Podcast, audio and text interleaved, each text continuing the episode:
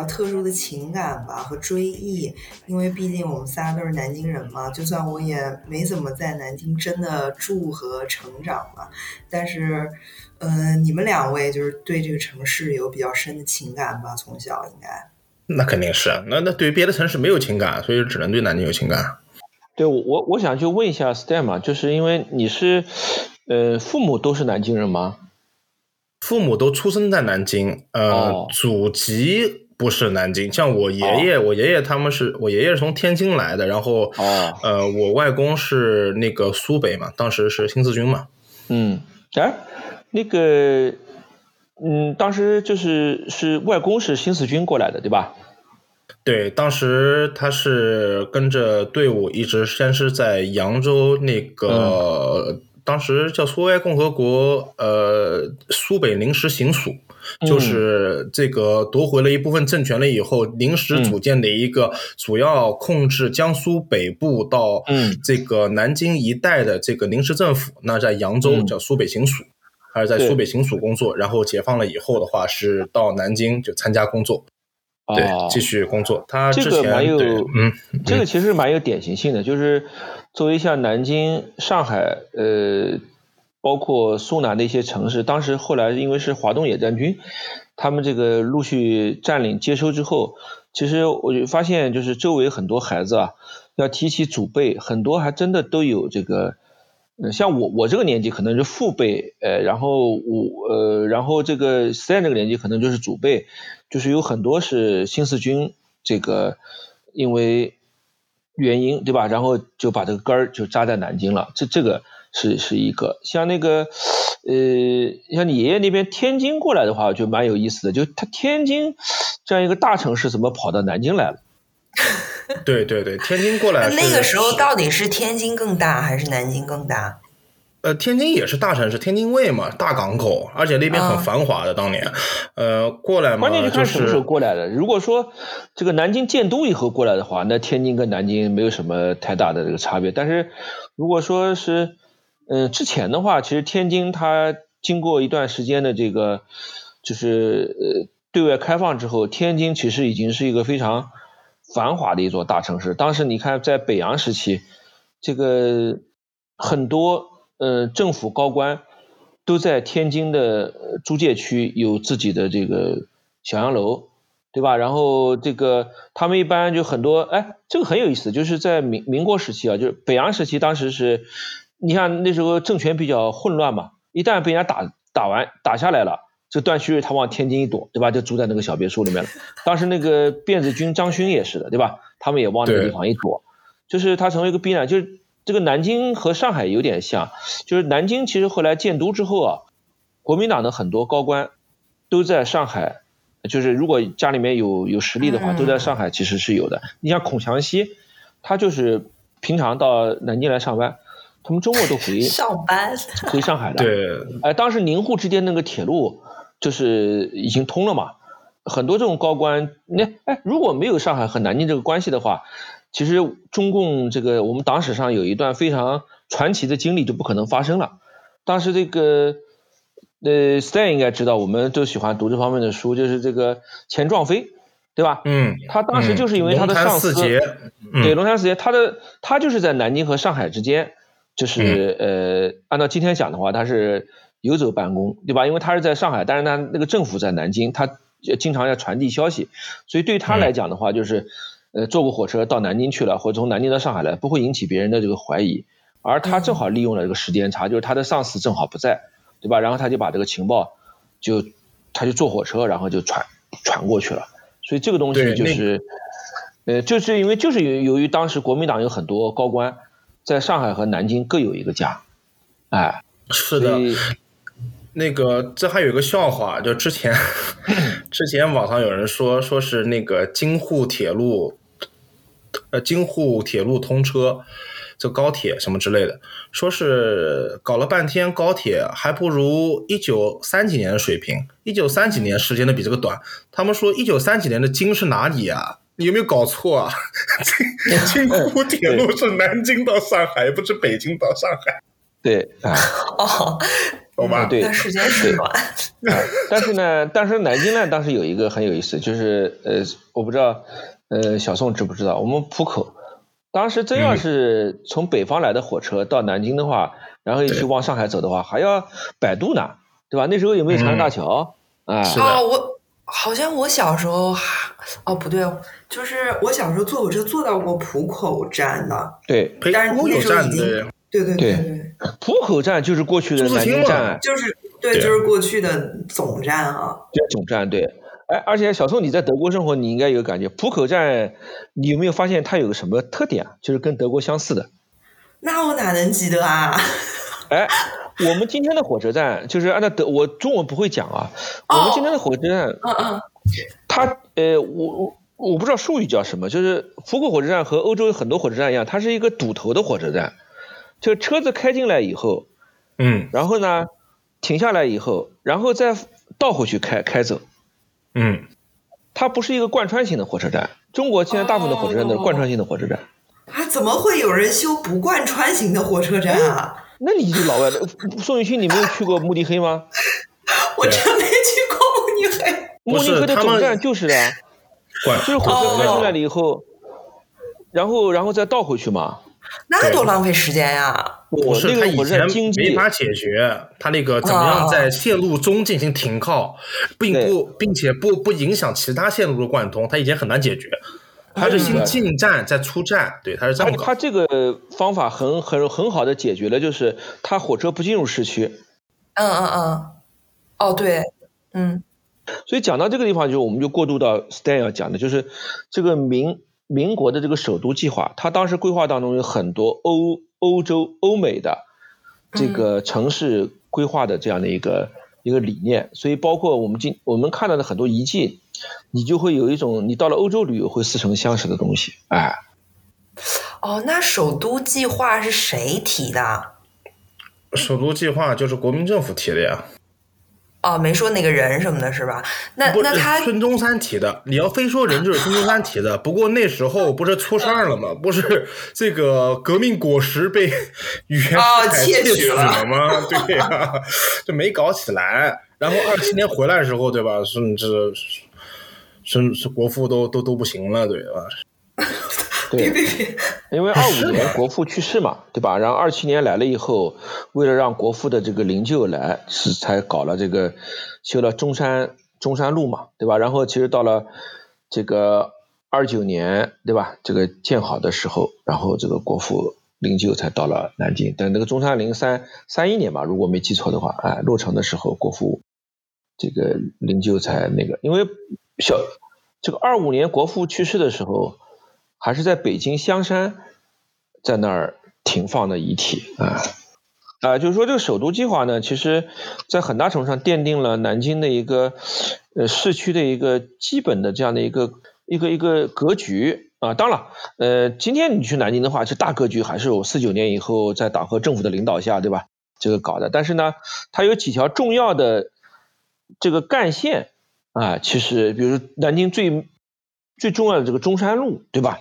呃，它的这样的一个一个一个走走向，虽然它是有这个呃将国父的灵柩对吧？运往南京，呃这个，但是它其实也是在整个这个首都计划的这样一个规划的一个框架，包括你像南京大家都熟悉的这个法国梧桐对吧？等等等等，其实这都是它的就是首都规划里面关于这个比如说一些种植啊它的一些细化的方案对吧？这这个其实都是呃，还是蛮蛮蛮重要的，就是呃，只是呢，后来因为三七年中断了，所以如果说呃，今天有很多历史研究者就把这个首都规划啊、就是研究完以后说，如果按照首都规划来规划南京的话，可能南京的这个面貌啊、就是可能更加会规整啊、就是只不过南京它是一个没有实现的首都规划。所以呃，这个 Stan 好像他从小就是在这个嗯中应该是中山北路是吧？没有没有没有没有，这在我从小在颐和路里面，对啊，就是他小学初中从战线来讲的话，它应该是就是中山北路这个走向旁边的，沿？线啊，沿线、啊旁边，嗯嗯，对嗯就中山路的北段这个这个大区域内，对吧？那你要是嗯颐和路的话，那就是那个一听你这个外公老干部新四军就联系起来了。不不不不不不不，我我我我还没我还没讲完呢，我我家不住那儿，我家住下关，哦，嗯，我再跟你说说我家为什么住下关。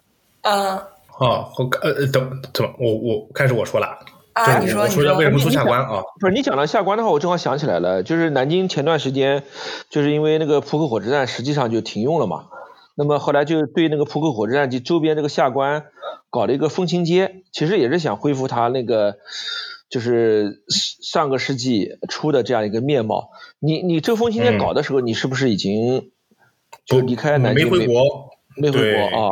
没回国。现在但是下关大拆迁的时候，我是知道，那时候我是在国内，哦就是下关之前不是全部拆了，然后全部出新嘛，然后现在整个嗯面貌都不一样了嘛。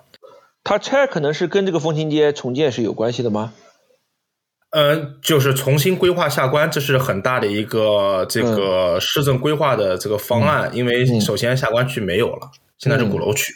嗯啊，然后重新把这个下关的一些老旧城区，呃，进行呃赋予新的功能、新的规划，是一直在规划的。呃，再加上之前的一些这个政府重新规划一些住宅住宅区，比如说廉租房啊，或者说是嗯拆迁安置房啊，然后呢，就可以把这个大面积的一些老旧的居民区给清空，就有、嗯有这个呃呃能力，有这个呃先决条件进行重新的，就是大大刀阔斧的规划。之前的话，就是因为你知道下关那边老旧居民区很多，就拆迁是个大问大问题，嗯。呃，这就是零零碎碎的。在你从小住在那边的时候，呃，下关那边主要的这个人群的构成你，你还有概念啊？就是大概什么样的人居住在那一块儿？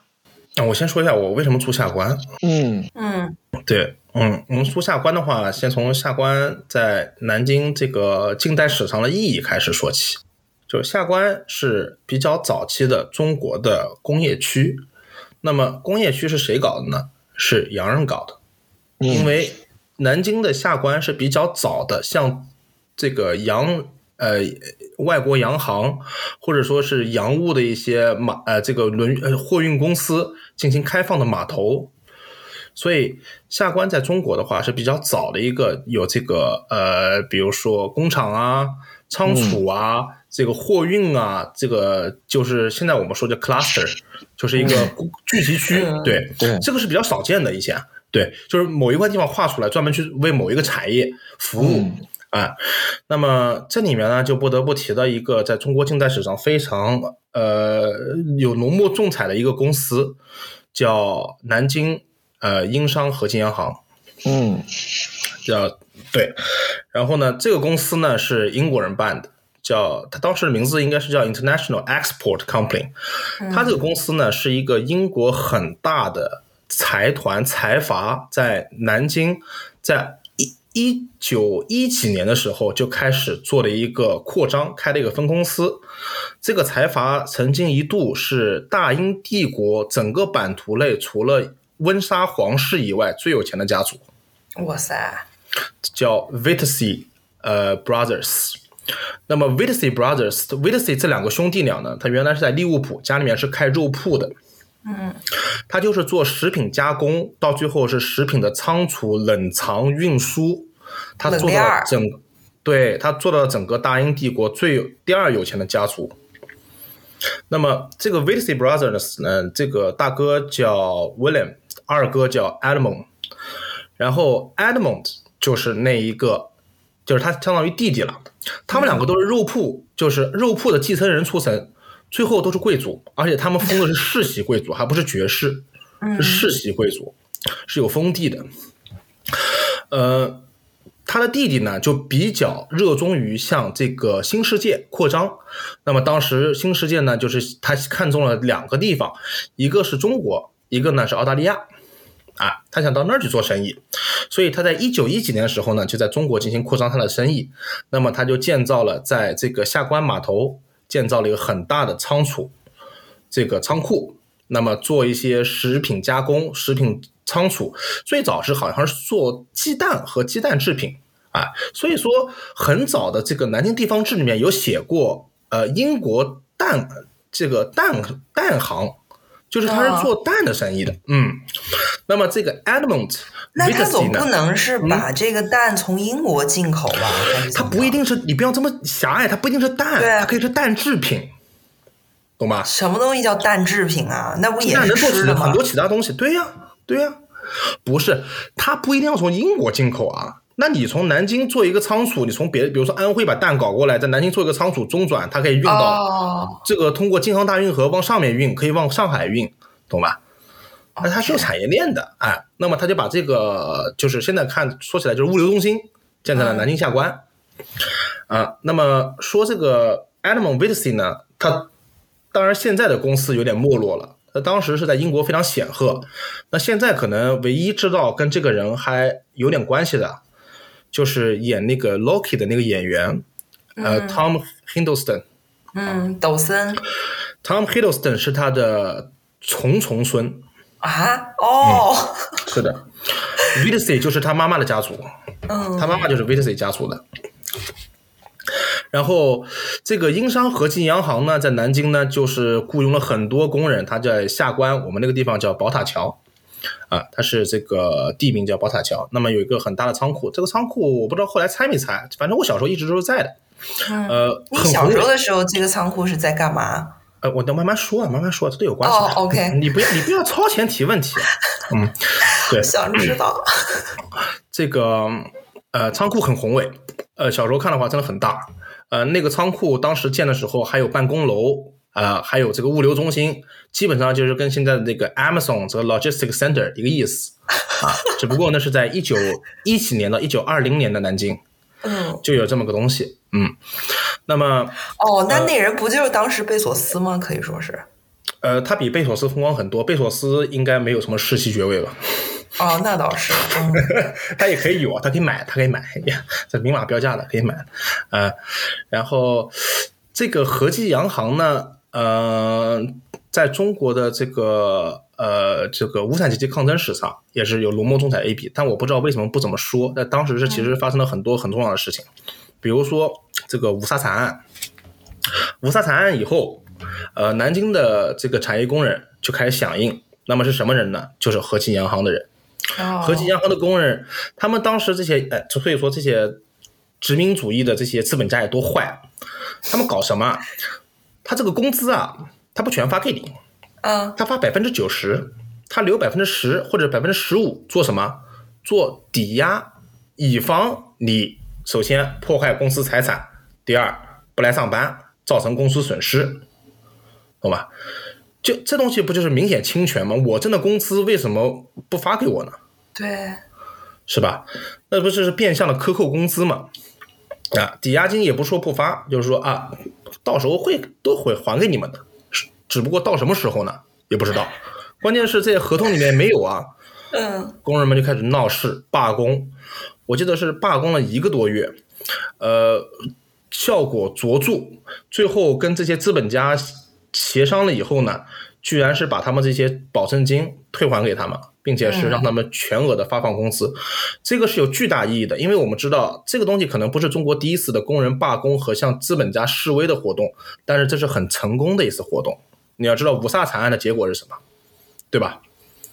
早期的这些呃这呃工人阶级的罢工，大多以失败或者流血为下场。那这次呢，肯定也是有也是有流血了啊。当时包括他们联合这个英国的军队来恐吓工人啊，这个扣押工人都有的。但总的来说呢，还是取得了一定的成功。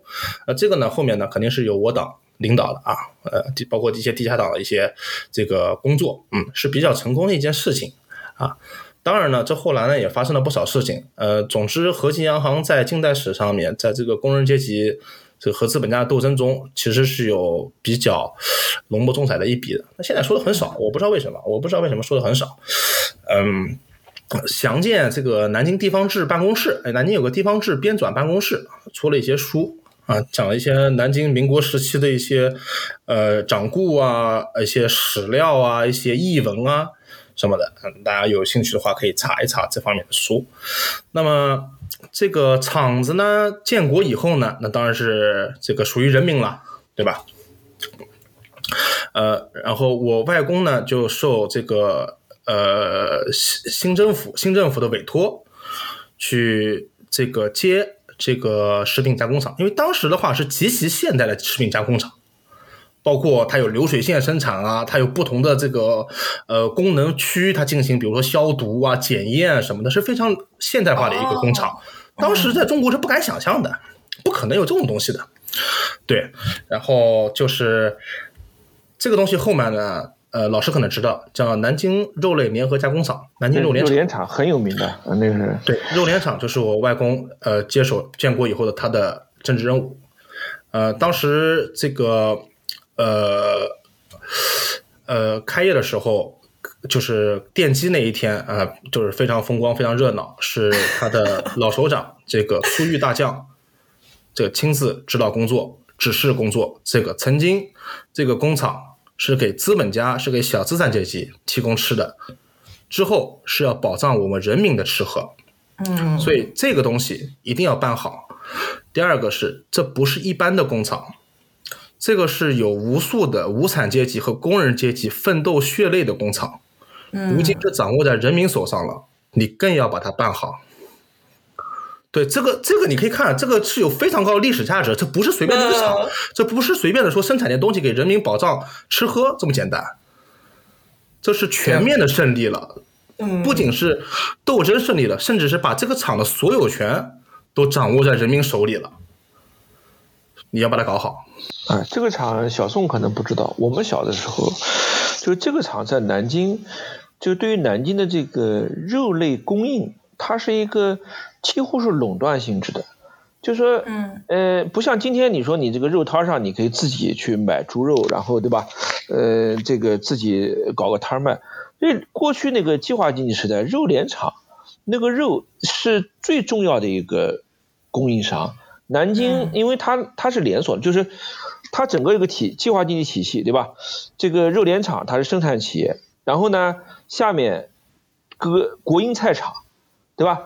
它其实又是国营商业系统的，那么其实就是肉联厂的肉供应给国营菜场，老百姓凭票去菜场买菜，那个上面那个简易的图章。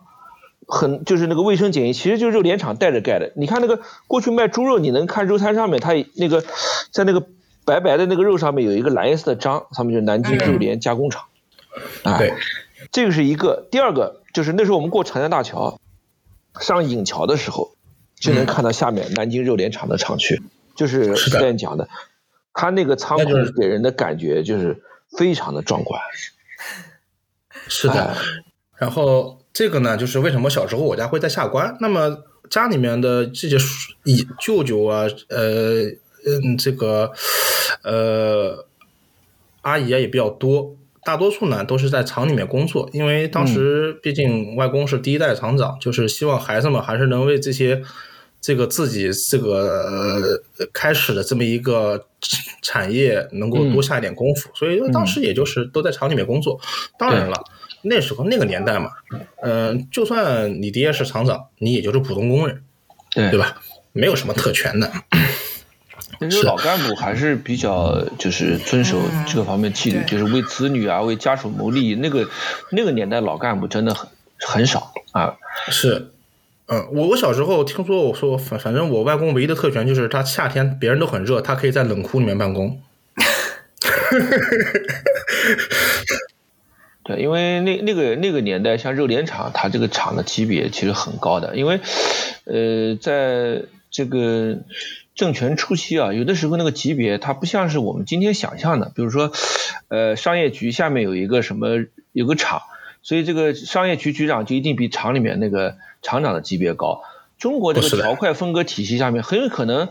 这个肉联厂的厂长的级别可能跟商业局长是平级的，为什么呢？因为他们可能过去在部队里面就老战友，他这个就一个，他把部队里面那个级别带到下面来，就是这个级别很高，啊，嗯对，那个当时肉联厂建国以后，它这个重新把这个生产给做起来，呃，是国务院牵头的，也就是说市里面不仅不能问也不能管，省里面也不能，全部是北京来的条子。对，因为你想，中国当年有几个这样现代化的工厂？没有的。对，就是说有一点很重要，就是当我们听说这个叫南京什么肉联加工厂的时候，不要认为它只给南京一个城市提供，它可能它名字叫南京，是因为它坐落在南京，它可能它的供应啊，包括各方面的范围，它是超出这个地方的。这就有点像我我小的时候不太懂事，因为我爸是南京大学毕业的。后来我就问他，我说南京大学是南京的，南京有几个大学？他就很生气，你知道吧？后来，后来呢，这个他去了一个单位是中科院，叫中科院南京某某所。啊，后来呢，这个我们家那个有上次有一个朋友啊，这个说要给我寄点东西啊，后来我就那时候我也没搞清楚，就写个南京市什么什么研究所。后来回来以后，我爸很生气。他说我这是，可能说小了。对，我们市里面管不了的，不是这个级别的。他说我们中科院这个直管单位怎么叫南京市呃是某某研究所呢？应该是南京某某研究所，就像南京大学不能叫南京市大学一样的。对中国人特别看重这东西。这南京肉联加工厂啊，其实就是南坐落于南京的肉联加工厂，它不是南京市的这个肉联加工厂。哎，对啊，你以前南京大学是部属院校，这个校长是副省长级别，副省级干部。呃，你讲的就南京市对你讲的这个还不是完全这样，就是刚才我讲的，就是南京大学在建国之后有两任校长是原来共产党的省委书记这个级别的人去干的。嗯，也就是说，刚才讲的就是什么呢？就是很多大学校长他不是说这个大学是什么级别，很有可能这个领导人他本身还有一个级别。那么由于他本身有级别的话，他就相当于高于这个大学应有的级别，所以他到中央去干什么，他就不是一般一个大学校长的级别。所以中国这个级别这个事情啊，真是很很复杂的一件事情。对对对，就比比如说典型的就是刚建国以后，这个淮海战争全淮海战役全面胜利，然后渡江战役，南京的控制权获得了。回到了我党手中以后，南京第一任市长是刘伯承。对开玩笑，刘伯承是市级干部啊，嗯，对吧？当时那个北京市的市长是叶剑英，后来叶剑英到了广州，又做了广州市的市长，对吧？军管会主任对，那都是很高级别的啊。你包括后面的南京早期的市长，比如惠玉宇啊，这都是老革命，彭冲啊，这些人级别都很高，他怎么可能是市级干部呢？对，是吧？那个肉联加工厂后那个好像确实，我印象中那个那个仓库后来就看不见了，是是后来什么什么原因啊？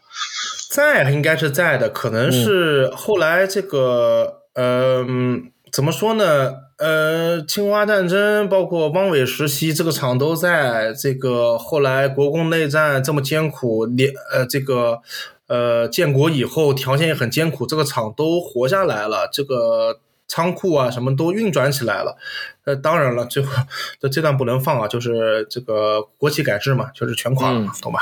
哦，对这这个呢，其实会让我想到想到这个建筑啊，哎、讲想到建筑很有意思的一点，就是这个经济发展和这个历史建筑的保护啊，有的时候不像人们想象那么简单，说经济发展之后，我们有更多的钱可以保护这个历史建筑了。它恰恰不一样，就是经济发展之后呢，这个随着经济发展，呃那么这个时代的人，包括决策者，他的自信也会增加。那么他嗯会有一种对未来更美好的预期的时候，那么历史建筑有的时候可能对他来讲是一个障碍。那么相反呢，我们会看到很多历史建筑在某些地区和城市得到保留，恰恰是因为它经济发展水平不高，它还要利用这个旧的建筑继续为它服务，而它的嗯经济实力和财力不足以让它修建更好的这个建筑。所以为什么我们就会看到在殖殖民地地区，像这个今天包括拉美，包括嗯印度，嗯呃，对，包括像古巴，你还能看到很多殖民地时代两三百年的建筑，嗯、就是因为这个原因，就是他现在要把那个建筑拆了，让它盖个新的，他没有这么个钱，而那个旧的建筑呢，由于它原来的这个设计啊、质量啊都很好。啊，修修补补都能用，反而保留下来了。所以这个这个辩证法其实也很适合南京。南京嗯有相当的这个民国建筑啊，包括什么建筑被保留下来，有两个很重要的原因。第一个，就相当长的一段时间内，就南京的这个城市的经济发展是受到一定限制的。这个 stand 是的里面的原因大家知道，对吧？就是它其实是各方面都是受到一定限制的。所以呢，南京的一些老的建筑呢，就自然而然被保存。比如它有个很好的一个老仓库，它何必要把它拆掉了？他又建不了是的更好的仓库，对吧？他就保保留下来。没错还有一个，南京有一个很重要的原因，就是这个军队占领南京之后啊，将很多地区呢就划在他军队的那个大院里面了。啊，嗯哦，划到大？院以后呢，那些建筑反而就是被他们保存利用起来了。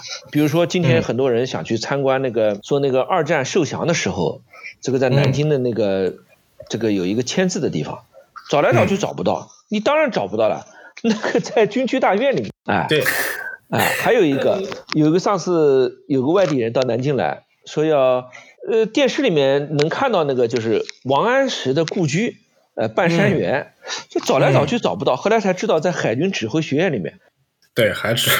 呃，那个你就进不去，他那个里面保存的很好，哎，所以也包括当时那个就是，呃，黄埔军校迁到南京来以后，就是国民党这个陆军呃这个这个叫他那个叫陆军大学，他那个大礼堂其实就在南京军区院子啊。我们小的时候呢，当时因为呃那时候管的不太严，呃，那同学家里面住的，我们就跟着进院子，我们家看，没进去过。对，而且以前他这个因为这个集体经济时代啊，他对这个人的区分不是很那个，他就相信你都是对吧？都是都是集体里的人啊。其实去去这些地方，小时候我们都是随便去的，说实话。现在看起来的话，根本就不可能的。对，对，所以就是说，南京的很多建筑，就刚才 Stan 讲的，比如说有些很多小时候我们在家门口的或者那种民国建筑，后来就就没有了。嗯这是因为呢，那些地那些建筑啊，它是归街道啊，呃，归区里面，呃，归市里面管。然后呢，它在城市这个重新区里面或者市里面，对于城市重新规划的时候呢，它这个市和区就有这个权利把它给什么，就是重新啊、就是规划。所以重新规划也包括就是拆掉，对吧？或者是迁。那么，所以这个里面就涉及到一个很有趣的一个话题，就是说，有很多有历史价值建筑，这个文物保护部门啊，就很想把这些建筑列入这个文保名单，但是上报纸的时候呢，经常那个决策者他故意的，就是不批，为什么呢？他一旦批了这个建筑是文物保护建筑之后，啊，就给自己以后拆迁嗯，买了一个钉子。所以他就故意不让这些建筑呢，就是成为区一级的、市一级的，甚至更高级别的这个历史保护建筑。这个以便他以后要要想去规划的时候呢，哎、他就便于这个做。所以南京呢，现在有一个很很可惜的地方，就是，呃，在我小的时候八十年代的时候，还能看到的很多，其实蛮有一些特色的建筑，今天就没有了。所以反而是集中在什么呢？就是 Stan 刚才讲的，就是颐和路那一块，呃，包括宁海路那一带，它为什么呢？因为那就是四九年以后，这个军队的很多高级干部，包括后来的这个省省一级的高级干部，他们的住宅就在那个地方，因为他们住在那个地方，那个地方也不太可能会被拆迁啊等等，所以因为这个原因反而被保留下来了。嗯，啊，这个是嗯蛮有意思的。相反，你看北京啊就不太一样，北京它那个历史的很多四合院，除了个别的一些四合院之外，其实呃很多老的四合院，它后来因为不是在这个有一定级别的领导居住的地方。所以那些四合院后来北京很多说拆的就拆，包括像那个以前讲那个著名的那个一些文人，比如像呃这个呃这个叫什么呃那个有一个对呃中国很著名的一个古文字学家叫哎我现在想不起来了。啊呃陈梦家，他的妻子不是一个很著名的翻译家嘛，那么他的其实这个陈梦家的这个岳父就这个宅子的主人是原原来我们中国三三次爱国会非常重要的一个一个一个领导人。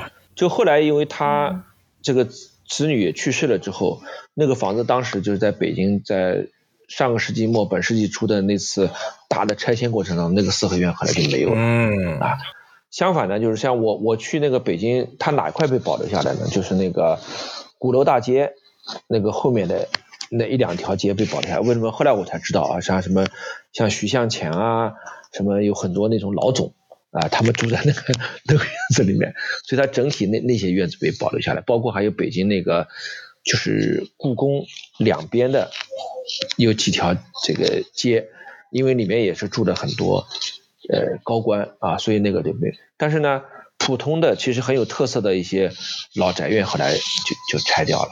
南京呢，这个颐和路、临海路，恰恰是因为这个特定的原因被保留下来。那么随着现在这个这个城市发展的需要呢，可能也不太会被拆了。所以有的是一个建筑的存留，真的是呃既有这个个体性的命运啊，也有时代的这个潮流啊。这个南京这个其实看得蛮明显的。啊，你说那个城，啊，那你当时小时候在颐和颐和路那边经常走吧？我是我是后来才才经常在颐和路那边走。啊我我小时候对颐和路一点印象都我没有。是上小学以后家里搬去鼓楼了，然后小学在颐和路那边赤壁路那边念的，然后一直念到初中在玉泉路二十九嘛，就是九年时间在那边。呃，那小时候放学没事儿就到处转，然后包括呃，因为小学那个在这个颐和路附近嘛，那么嗯附近呢就是很多都是军区的，或者说是一些大的这些机构或者这个大的部门的部委的这些什么呢？主要是老干休所啊，老干部活动中心。对，比如说我们以前放学就直接这个放学以后呢，下午这个课上完了没什么事儿呢，也还没到放学时间，因为家长们那时候都是双职工家庭，所以说家长没有那么快能接孩子。那么我们就去哪儿呢？我们就老师带着队啊，我们就牵着手去这个阎锡山公馆。呃，阎锡山公馆呢是南京军区政治部呃老干部活动中心。那么每天呢就进去以后呢，就是看到一些，比如说一些老干部向守志啊，对吧？向守志在门口呃嗯摇个扇子骂人什么之类的，对 吧？也不是说骂人，针砭时弊啊，那是毕竟人家老革命嘛，对。然后这个听一听这些老干部们讲一讲这个以前革命的故事啊，小学嘛，小小时候肯定是不想听嘛，人是到处去窜啊，但是也不太能窜，毕竟是政治部的地方，所以都有警卫员这个把守。所以说之前我跟小宋说的是，在阎锡阎锡山公馆上厕所需要警卫员陪同。所以我八岁就有警卫员陪，对 我我我八岁就有警卫员陪同上厕所，对，就不能乱来。蛮有意思的，就是你讲到这个那边什么相守之啊什么，他们后来好像有一栋楼，就是他们有一个老将军去世以后，就把那栋楼又改改造成一个呃类似于像学习基地，哎。啊、就是呃成为一个社区的一个学习红色革命教育中心。对。哎，那个我是对那边的印象是什么呢？因为我本身有点就是方向感比较差。那你在那边肯定是搞不清楚的，那那那边很恐怖的，对那边是迷宫，对，对，它那个不是一个横平竖直的一个规划，它那个是一个对那个岔来岔去，很有可能你以为向南走，它走着走着就走偏了，然后就走到另外一个地方了。所以那那个地方蛮有意思，就是对于比如说一个，如果你走路的人的话，经常会崩溃。对，因为你走路的话呢，就是你可能会 就是走着走走不出来。那骑自行车还好，因为毕竟那个是个相对快速的交通工具，对吧？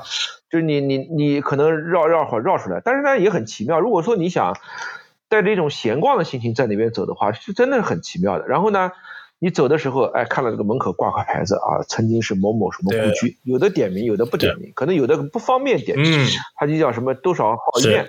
因为那个里面可能曾经住过一个汉奸，嗯，周福海，周啊周福海都写出来了，周福海公馆现在现在是标出来了，小时候不写，但是我们知道周福海公馆在哪边。对，对，像那个汪精卫在汪精卫是有公馆的，对，然后对呃，再往鼓楼那边走的话，就呃不是再往山西路那边走的话，就是到富后港那边是李宗仁公馆，然后临海中学门口那边是陈布雷公馆，这小时候经常去的啊。对包括临海路中学斜对面是薛岳将军官邸，这是小时候放学就经常去那些地方。那个官邸非常非常的呃，就是看上去就很大气啊。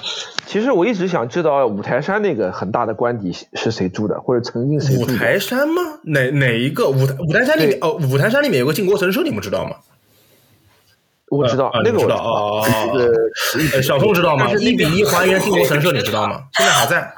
我本来不知道，但是你告诉我，哦下次可以回过南京参观一下，一比一还原哦，靖国神社。它那个就是五五台山那个地方有一个，就是你是不是不注意的什么呢？因为它五台山不是坡子嘛，一般上去就不太注意。就是它其实是坡子里面有一个，就是跟颐和路一样，是个黄色的一个院墙。哦，这个院墙里面你看到这种古树参天，其实那个里面就是有一个一个很大的院落，那种院落应该曾经肯定是住过一个很高的高官。呃，哎有可能。这个呃，我知道在北极阁那边有一个很大的，也是黄色的墙面，有个很大的院落。那个是，宋那是宋子文文的，宋子文公馆对那个因为我从小我家住的那个地方，可以就是望出去就是它是南京曾经的一个高峰嘛。，对，那个地方呃有故事的，那个地方曾经就是因为呃张学良被骗到南京来以后呢，就是因为他来南哎京是不能说被骗，送这是引送来南京，不能说被骗。对 他的确就是被骗来的。就是诱诱骗来的嘛。当时他是得到这个宋家的这个保障的，因为张学良早年间跟没有出阁的这个宋美龄其实是有一些关联的。那么，嗯，包括跟宋子文也有一点这个就是狐朋狗友的交情，所以当时张张学良来了以后呢，就把他安排在这个这个这个宋子文家里面，就是暂住。嗯，住着住着呢，就是其实就不让他回去了。后来宋子文呢，这个张学良老问他我什么时候能回去，宋子文也很尴尬，于是呢就干脆把北极阁那个公馆就就就让张学良住了。宋子文因为他不止一个公馆嘛嗯，他住到别的地方去了。那个北极阁地方恰恰他是在山顶上，按照今天讲的话，就是很好做保安，嗯也很好做隔离。就张张学良到到了个山顶上住在那个地方的话，你想跑也跑不掉。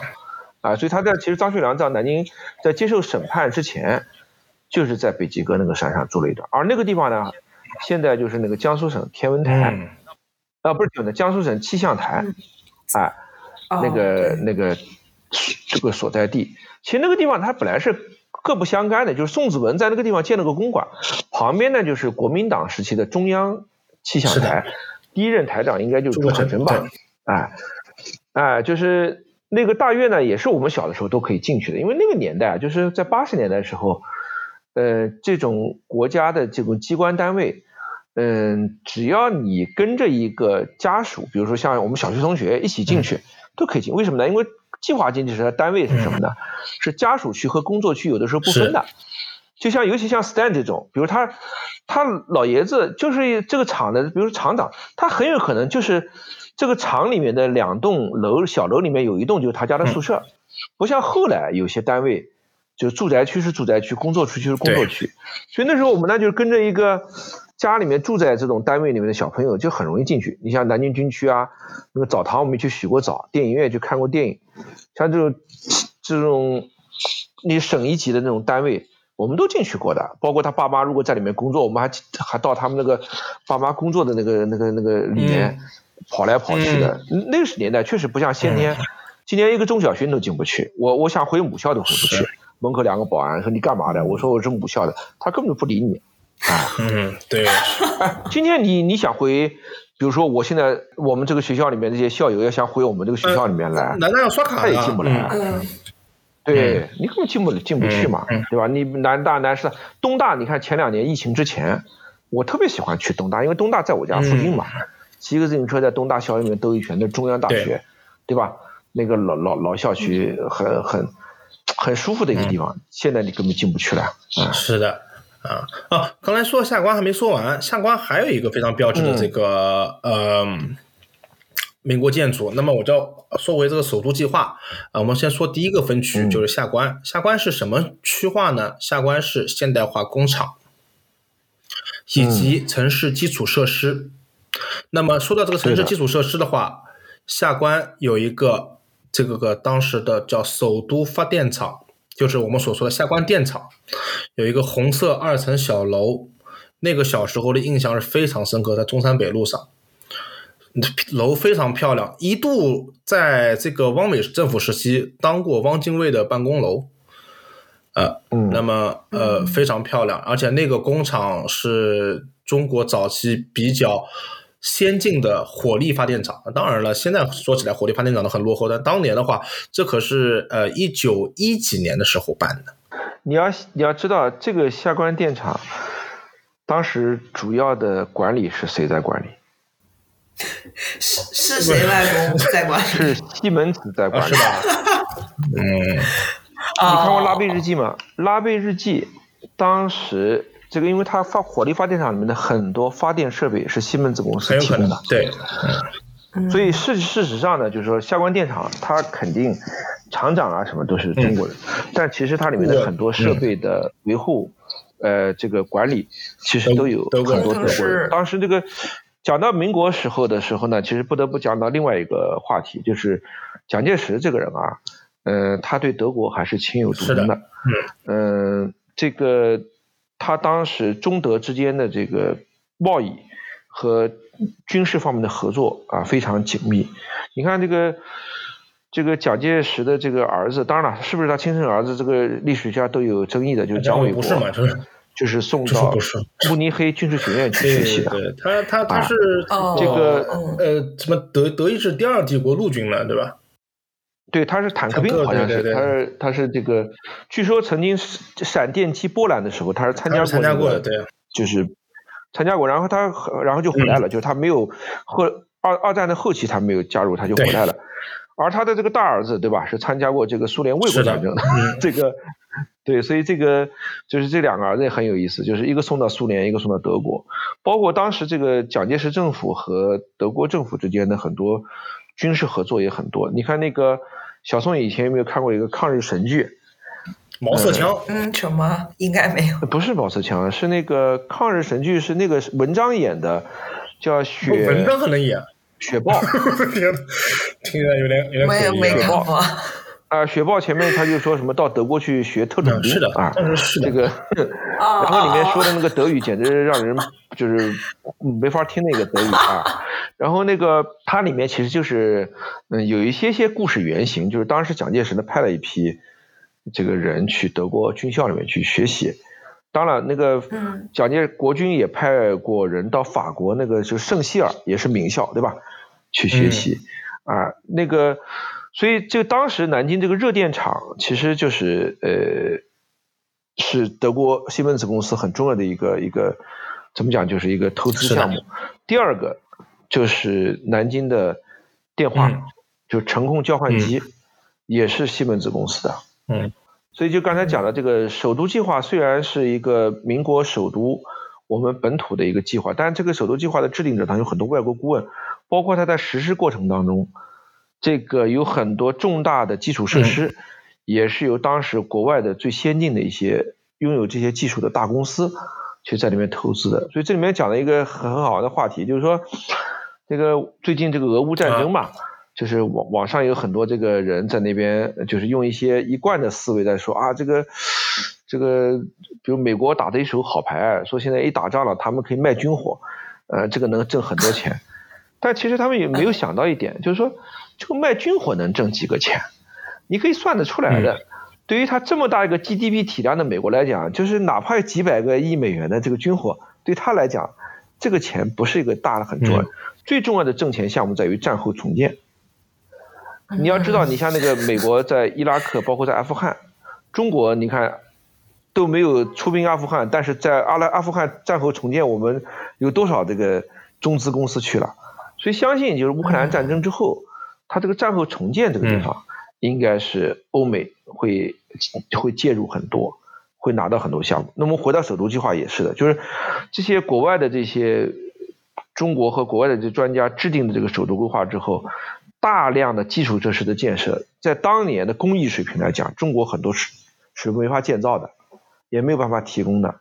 所以就是今天讲那个我们讲的建筑嘛，嗯、就是小小宋，你有没有就是去过？就是我们南京比较早年，像那个 Stan，我们小时候可能去过大华电影院，嗯、啊，那我肯定没有去过，对吧？你像因为毕竟我家住在江宁。哦，那就江宁那就乡下来啊，乡下。对，对于市区的事儿，我完全不熟悉。呃，它这个就是城里面像这种民国时期的很多建筑啊，你要是去看，他会告诉你啊，这个水墨是地面，这个建筑材料是什么美国的啊，然后这个大理石是意大利的，然后这个什么。这个包括里面那些什么柱子，什么铜管、铜柱子，这个铜是哪边哪边的？你会发现那个里面国产的很少很少。是的，他告诉你那个什么那个什么，就是楼梯的木质扶手是法国运过来的，每一条弧线都是手工切出来的。对，这这都是真的，这还不是吹的，都是真的。对，嗯，对。你就好比嘛，就是上次我们聊天讲过嘛，像我爸他戴了一块手表，是瑞士的。我小时候觉得我爸很牛啊，我说就该戴瑞士手表。我爸说，你知道为什么戴瑞士手表吗？因为国产手表没有票。是是，累死的。他是计划经济时代，你要买一个上海那个手表哎，你要南京有那个什么中山钟表厂，对。对中中山呢，确实他们也看不上就是了。哎，中山呢，对中山比较好买一点，就是比如说你打个比方，比如说你买，对，其实中山钟表厂没那么差，因为他这个人就是还有个品牌的意识嘛，对吧？就是那个年代上海的东西就是在全国，大家都就相相信上海的嘛。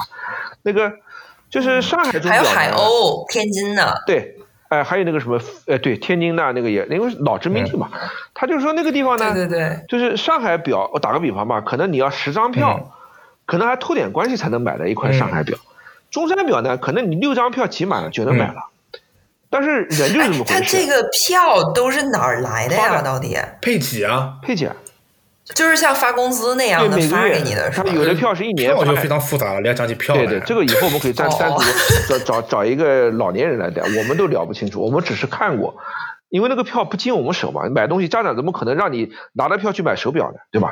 嗯，那刚刚讲了哪几个地方了？颐颐颐和路啊，对颐和路嘛，我们讲了中山北路，中山北路。其实你可以讲讲，就是老老的民国外交部啊，那那那些建筑啊。你后来搬到颐和路以后，除了你在颐和路这些大院儿之间行走的这个经历之外，就是其实，呃，从一块儿嘛，不是我其实住龙江，我家其实住龙江，我只是在颐和路上学，但是狡兔三窟，你这个就是对对，但但是从小的生活还是在那边比较多嘛，因为回家以后龙江这个地方呢，就是在现在十十几年前发展之前，龙江还是一块呃比较荒的一块地方。嗯，是的，是的。我小时候第一次去看我家新房的时候，都快哭了，说我们家为什么要搬到农村来？这个叫南京那个叫草场门外。对对对，哎，讲到这里就很有意思，就南京这个呃人的概念当中，有很多它是以传旧的南京的那个老城门或者是一些什么外郭的这个门，什么内和外来区分的。比如什么定淮门内、定淮门外，对吧？什么对对对，什么包括现在很多大小时候对起名字都是这样起。我记得一开始那个南京有那个仓储是大超市开的，是一个麦德龙。对啊，麦德龙在什么地方呢？麦德龙在麒麟门外。对，当时南京人吓傻了，这是什么农村地方？麒麟门外还得了？对，这得多远啊！而且麒麟门外不算远了，那个地方还有个地名叫卡子门。卡子门，对对。对，就那个卡子门外总站，还有这个街，对，卡子门外大街，卡子门是七色总站，对，然后那边就离我们家离得比较近，那时候我们去麦德龙可方便了。对啊，然后就是你，其实你们家去那个麦德龙和呃叫红呃美红星美凯龙家具城，比我们这边过去近，对。吧？哦，对对对，嗯。啊，还有一个，你像这个。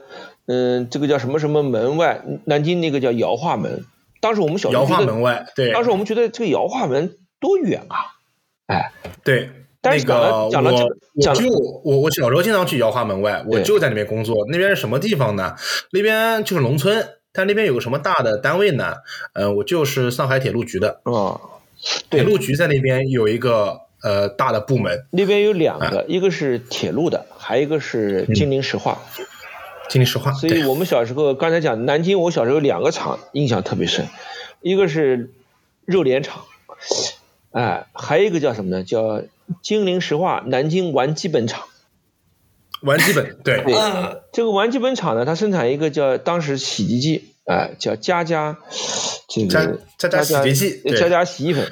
因为南京曾经江苏的那个足球队曾经佳佳冠名过，啊、南京家呃江苏家家对江苏佳佳队啊，就就是最早江苏去踢职业足球的，就叫江苏家家队。对，所以这个呢，就是当时就你可以看到，就南京这个城市啊，就是它那个规划，就刚才 Stan 讲的很好，就是它那个下关那边啊，其实是南京被迫对外开放之后，对吧？我们讲的就是南京条约签订之后，这个英国人包括其他的殖民者就纷纷在长江边上啊、建立嗯他们的一个 cluster，、就是嗯一开始就是啊、嗯运输啊、生产啊。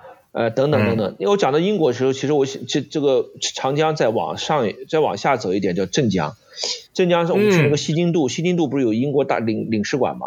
其实那个整个那块也是原来的英国一个类似于像殖民地一样的一个一个一个一个势力范围。呃、很多很多人不知道，这个镇江是有英国租界和万国租界的，对的。不是上海，镇江是有的，对。嗯就是在那个大市口到西京渡那一带是租界，而且就是那个站在上面就能看到长江的，就是没错，它那个那个风景，就是英那个英国大使馆啊，就它的其实是个领事馆，那个气派可能比英国在其中国其他地方的都气派，因为它那边站的早，很大的一个园的西京渡，你今天去看那个英国原来那个领事馆，真的很大的一个一个、嗯一个园区。嗯我们再回到南京，嗯你像这个它这块是英国人搞的，对吧？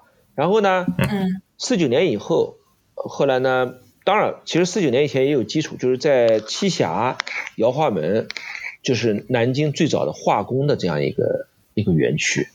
啊、所以为什么皖基本厂金陵石化会在那边呢？就是以前那个南京有一个很著名的这个呃这个人叫侯德榜，叫侯德榜质检法，啊、就是相当于中国嗯。早期的民营，他又是一个科学家出身的一个企业家，啊、其实就对南京这个很多这个工业布局啊，既有这个历史渊源啊、后来呢也有刻意的规划，所以栖霞是的。那边呢就成了化工了，哎、就是侯侯德榜是在九年义务教育中成功跨两个学科的人物，啊。一个是化学。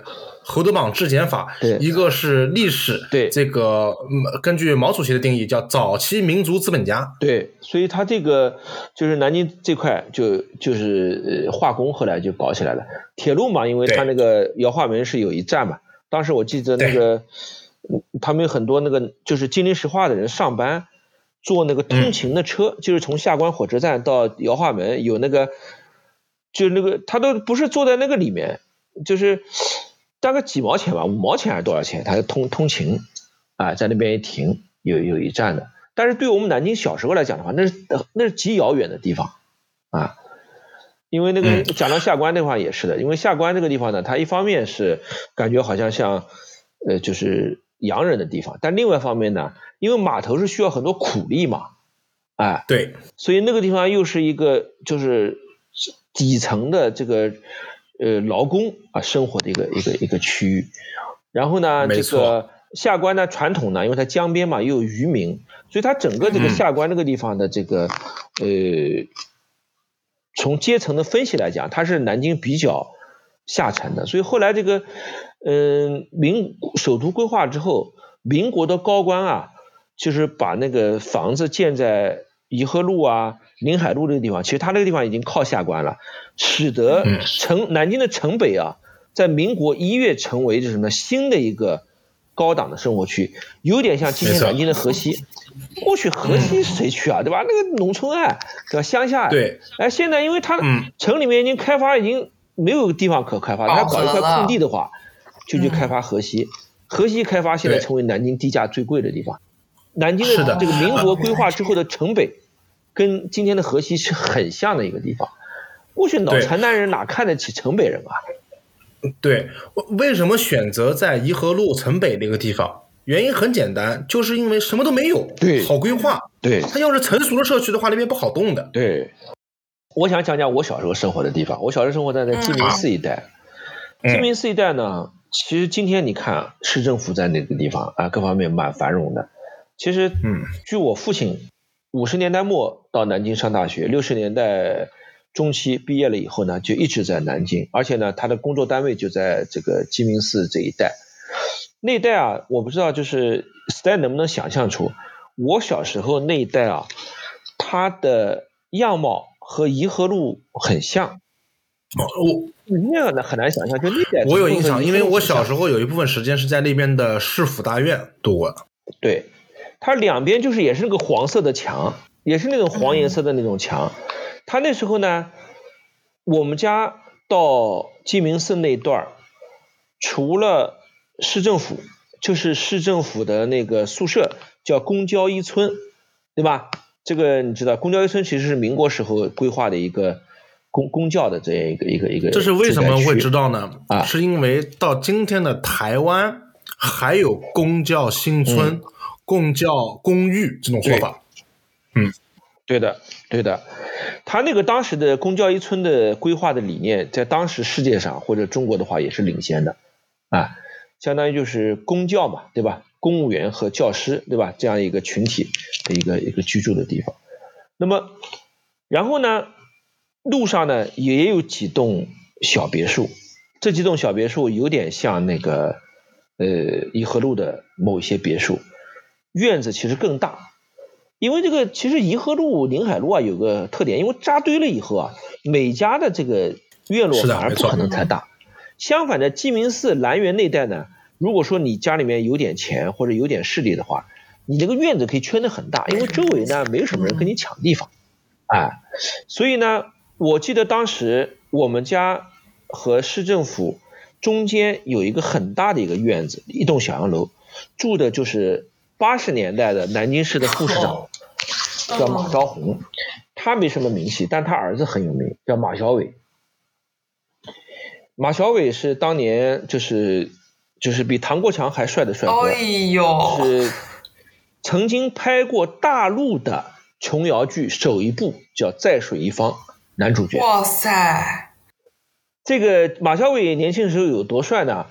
这个你就往那想象吧，就是说，呃，比什么什么四大天王当中黎明要帅出两三个等级的那种啊，真的啊，我赶紧搜索一下啊。但是他现在演什么呢？现在演蒋介石了。啊，啊，在各种这个，对啊，就是自从他演了蒋介石以后，蒋介石就变帅了。哎呦，那就是哦，帅哥变大叔，对他，因为他中间据说啊，有一段时间是他下海经商了，嗯就没有搞演艺。哦，我以为他下海演别的片儿呢，下海妹去妹他下海就是经商了，呃，做，哎，这个很符合当时这个一些干部子弟的这个轨迹啊，对对对，啊，嗯，就是他呢，相当于是先也先演员，后来再去经商的。很多他干部子弟一开始就经商了。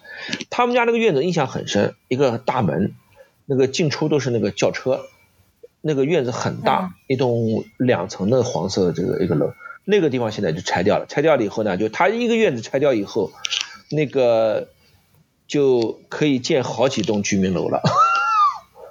啊，就是公交一村拓展的时候，把他们家拆掉了，就是又建了几栋就是居民楼啊。还有呢，我们家那个中间呢有一块部队的院子，部队院子门口呢有一栋二层的灰色的小洋楼。这个讲到南京的民国这个什么高官建筑啊什么之类，其实它分两种，一种是颐和路、宁海路那一带的，嗯，一般是以西洋风格的，是的，那种建筑，嗯那个 Stan 知道的，就是那种很多是什么，就是美式的或者意大利式的、嗯啊，或者新古典主义的，嗯，对，那种楼、嗯就是、嗯，Art 呃 Deco 然后呢，兰园那一带就是现在那片区最大的在哪里呢？就是如果以后小宋你回来玩的话，就是在那个总统府后面一个嗯。叫大悲巷，嗯嗯，弓箭坊，对，那带房子呢就是灰色青砖灰瓦的民国建筑。嗯。所以那个一九一二社区，它那个也整个色调是是符合那一代民国建筑的色调的，嗯。嗯。是灰色的墙，嗯。它外面不粉那个白粉的，对吧？黄粉、白粉它不粉那个的。你看颐和路的房子外面一般都粉，嗯然后呢，我们家那边也有一栋小楼，那个小楼当时我们知道，就是那栋楼里面主人好像当时是玄武区的一个区长。嗯啊，就是他可以住一个楼上楼下的一个小小洋楼，但那个楼呢，其实今天来看的话呢，就是一个普通的小别墅，嗯楼上楼下可能加在一起面积也不会超过两百、嗯嗯啊。是那种小的啊，但是呢，嗯它功能格局很好。呃，嗯。楼下比如一个什么房间，然后佣人有个房间，对吧？然后呢，楼下是客厅、餐厅，嗯。楼上呢就是居住的那种那种东西。嗯。呃，所以你能看出来，就是在这民国时期啊，高官大官一般是在山西路、这个宁海路、颐和路那一带扎堆嗯。然后呢，包括延伸到宁海路这边，你刚才讲的薛岳啊，对吧？对对。他们的那个那个到南师大这一块儿，对，然后呢，鼓楼这边区呢就被隔开了，为什么呢？因为鼓楼这一带就曾经是美国他们这个教会啊，嗯对吧？就是他们当时买的地，鼓楼医院、嗯金陵中学，嗯呃，今天的南京大学鼓楼校区，其实这块是洋人早就买下来的这一块，哦所，以呢，跳过这一块就只能到兰园那边选址了。嗯所以兰园那边呢，就是鸡鸣寺兰园有很多这个房子。要你要想知道，就是兰园那边，比如说包包括拉贝故居不在那边嘛，对吧？拉贝日基拉贝故居就是在鼓楼校区嘛，它相当于是就是租界区的那个，就相当于也是老租界区的什么青。岛路那边是吧？对，青岛路那个叫小粉桥小粉桥小粉，桥，对对对对，哎，那个地方就是一个，你看那个建筑就是民国时候的一个一个一个一个建筑。是的，没错。然后呢，南园、呃鸡鸣寺，然后延伸到大行宫那一带，又是一个嗯片区。嗯，那个片区呢，就是往往就什么呢？就是呃，可能是中中等官员，嗯就是没有达到这个高官那级别的，包括一些富裕的市民，嗯哎、他们会在那边买地建房子。如果对这个有兴趣呢，其实还可以看中国很著名的一个就是语言学家叫赵元任。赵元任，赵元任呢，他这个他夫人叫杨步伟，嗯这个杨步伟写了一本传记，嗯就是其实写的就是前半生的故事。嗯嗯，里面就讲了他们家怎么在兰园买地、嗯，买房子，台湾之前的事情。嗯，哎，对对对，他那段就是因就是其实是一段活生生的记录，因为有的时候你你想对于高官来讲，比如江江汪精卫、薛岳买个房子，他记日记里面根本就不会写，因为这整个从从施工到设计跟他没有任何关系，他就搬进去住就行了。对，这个相反，这种他他住不住都不知道，反正他就是对他知有个有个房子在那儿。对你讲的，你讲的一点不错，就是民国当时有好多高官，他们的很多房子建完以后就立即出租了。是，按照我们今天讲，就是投资。哦对出租给什么呢？你很难想象，出租给外国当领事馆和大使馆使用。嗯对，呃，这有有几种人啊，一种是这个外国领事馆和大使馆呢，他们是有自己的地的，他们会买房买地建房子。有些小的是租的，小的比利时啊、丹麦的使馆，很多租的就是什么国民党中将的一个房子。对，包括什么匈牙利当时在中国都有大使馆，嗯，呃，都是租的。还有一些什么东西呢？就是呃，租给一些大的企业作为员工宿舍，什么？但是呢，嗯不是普通员工，是高级员工。比如说什么，嗯租给这个买办。嗯。买办行给他们的这些员工居住，或者说是大的银行给这些银行员嗯。工，还有什么呢？就是我们现在说的叫这个总裁这个嗯。寓所，就是 executive 这个你讲的 residence 你讲的拉贝故居就是这个性质，因为拉贝当时是西门子驻驻中国的总代表，没错所以那栋小楼其实就是西门子公司西门子买的，对买的或者是租的，租的拉贝租的。对的，对的，或者说以前这个我们讲那个时代的这个专有名词不叫这个 executive，或者说不叫这个总裁，叫大班。对啊嗯，呃，大班呢是这个广东的俗语，那么这个词呢是在英文里面已经被收纳进去了，这是一个英文词叫 taipan，这个词在现在还可以用。而且它是不用斜体写的，不用斜体写什么意思？斜体写的词是舶来词，也就是说，它告诉你这是引用外语的。它如果不用斜体写，表示这个东西已经被纳入英文体系了。嗯那么关于大班这个东西呢，包括毛姆，毛姆有一个很小的短篇小说，就叫《泰潘》，对，就讲的是东亚的故事。对的，对的啊，所以这些建筑呢，它是零零散散分布在南京各个地方。就我们刚我们刚才讲的呢，是一个就大家扎堆儿就是建的。为什么会在那个地方扎堆儿？嗯，能扎堆的地方一定是过去荒的地方。是的。你今天很难想象说什么鸡鸣寺南园荒，在那个年代就是一块荒地。嗯南京为什么城内有那么多荒地呢？它有几个原因，就其中有一个很重要的原因就是太平天国，呃，这个最最近离南京最近的一次嘛，太平天国，包括后来这个曾国藩的军队进来以后，这个、嗯这个军纪也不严整，其实把南京曾经的一些地方啊，其实就被破坏掉了。嗯就是被废弃掉了。这有点像什么？就是你说这个南朝时候，南京是这个呃多么繁华的一个地方。呃，隋文帝为了遏制南方文化，他一把火把南京给烧掉了。嗯烧掉以后，南对唐朝人这么李白来的时候，他只能怀古了。为什么那东西没有了？对南京也是这样。你想，这个当时建文帝，呃，这个然后跟他的这个叔叔永乐，对吧？这仗打了一仗，对吧？连南京那个故宫都给烧掉了。原来你像南京的，你想象一下，这个南京的原来的明故宫。是北京现在故宫的两倍和两点五倍，你还能想象？想象不出来了，因为这个被烧掉了。然后呢，最最近的一次其实就是呃，这个叫什么？就是这个、呃、太平天国，太平天国之后，然后有日本人来嘛，吧？对就他南京经过几轮的这个炮火和战争这个所谓的洗礼之后，原来曾经有过居民聚居区的地方，后来也被荒废掉了。所以南京，你看它这个人口啊，这个一升一减，一升一减，其实它到了改革开放初期，南京的人口其实并不多。嗯啊，我父亲，我刚才讲了，我父亲他到南京来的时候，他跟我讲，我那小时候不难，就根本就无法想象。他说那个他们那个他那个大学，南京大学在鼓楼嘛，嗯他说出了鼓楼，那个旁边很多都是菜地。嗯然后呢，他所工作的那个地方就是南园那个地方，就是城墙下面。嗯他们那个单位之所以可以在那边建房子、盖宿舍，就是因为荒地。他那个单位里面，我小时候我住的那栋宿舍楼，应该是八十年代初这个改造的。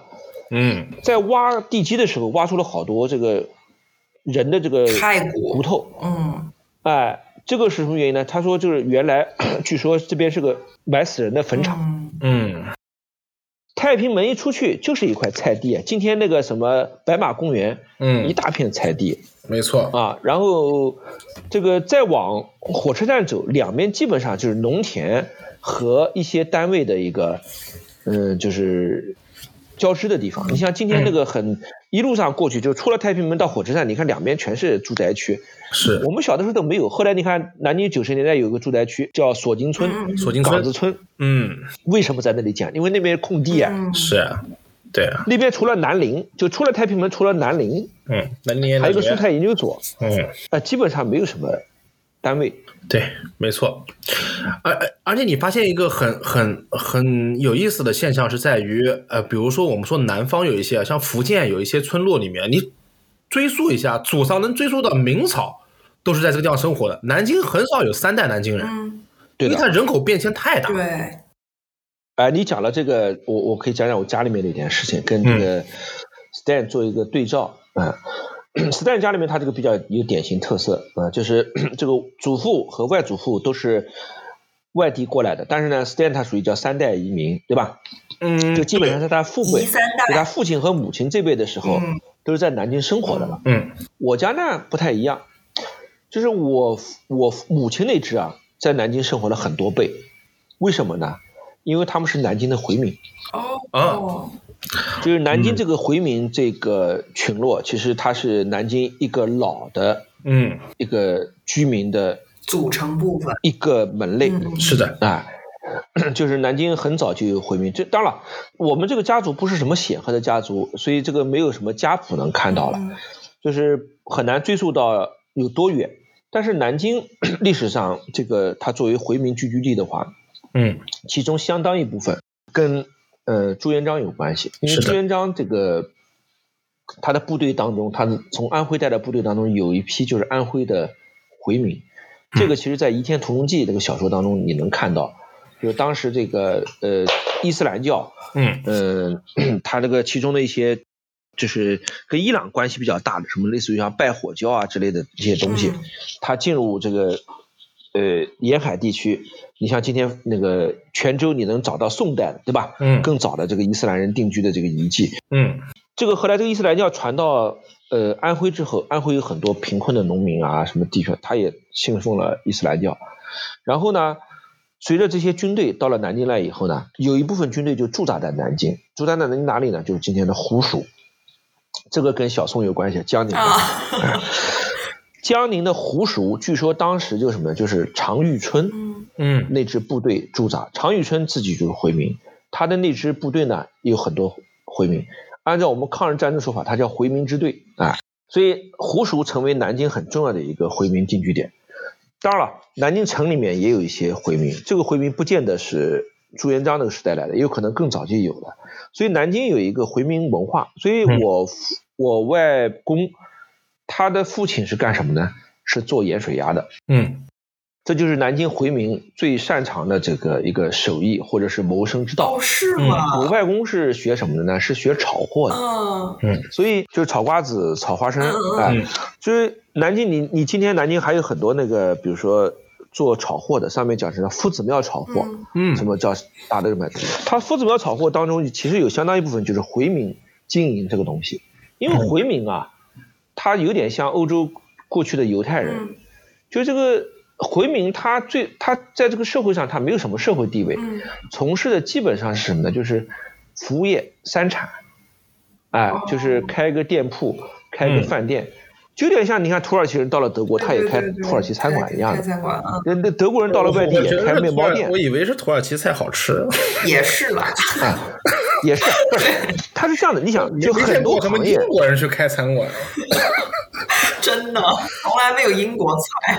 就是说，当一个移民来开餐馆的时候，这是门槛最低的呃谋生方式。对对对，嗯为什么呢？因为你看那个我们在讨论移民问题的这个话题稍微岔开，到时候小宋可以剪掉。嗯就是你看那个什么叙利亚难民，包括呃来自中东的难民，包括今天有很多乌克兰难民，他到了德国以后，你无论以前在所所在的国家是中产阶级还是医生，你到德国你当不了医生，为什么？你没有资格证。对对对，嗯就是说这个第一代他很有可能他是中产阶级，但他到德国他必须要做下一等的没错。只有他儿子慢慢培养出来以后，才能去当医生、当律师。嗯像这个伊斯兰这些回民，他们也是的，就是说他们有一些特产，确实他们做的这些东西，呃，汉民也爱吃，对吧？嗯嗯还有他们自己也要服务于自己的人群嘛，他们也不能到嗯汉民那儿去吃东西，对，所以慢慢慢慢的，就是回民这个菜在南京嗯也成为这个很重要的一个组成部分。是所以这个，但是回民生活在什么地方？它城南和城西比较多。嗯是就今天像南湖啊那一带，包括朝天宫那一带，为什么戚家湾呢？哎，就是呃城南、嗯城西呃这一带回民比较多。这个呢是南京传统老老南京的一个一个组成部分。南湖上还有呢次 Stan 说是什么？南京最南京的 ghetto 还是什么？对南京的布鲁克林嘛，不是南南就是南京的康普顿，就绝绝绝对是的，对嗯因为它这里也是因为呢就是什么呢？历史原因，对，嗯对，因为城西就是本身和城南相比，它就要低一个档次。嗯啊，就是城南是过去南京的一个真正老南京生活的地方啊，对，然后呢，城西呢就下一等，下关就更下一等嘛。嗯嗯这个南湖这个地方后来被被这个叫什么被妖魔化或者被污名化之后呢，其实有个很重要的原因，就是文革之后有很多这个回南京的安置的人、嗯是，被统一安置呢，一般是安置在南湖。对，你想说，如果他但凡在南京有落脚之地，他也不会去南湖。就说嗯最后不得不接受政府的安置，统一安置到南湖的话，嗯那你想他肯定按照我们今天的话，如果说一句就是比较直白的话，可能就是什么，你的这个文化素质，哦嗯你的学历水平，嗯，对？吧？你的职业技能比较弱的，嗯对，就所以你只能接受政府的安置，叫你到哪边到哪边。按按按照我然后这些人来了以后革命的语言体系叫流氓无产者，对，而且这些人呢，呃，他又没有什么父母可以顶职，对吧？嗯对呃，好就业，所以很多就像我们讲的社会闲散人员就比较多，是是。所以就造成什么呢？就是南湖那边比较乱。所以说，以前我们小时候都有一个，就是现在说起来就是算有点像刻板印象 stereotype 什么东西啊。一说谁是南湖人，第一个什么反应啊？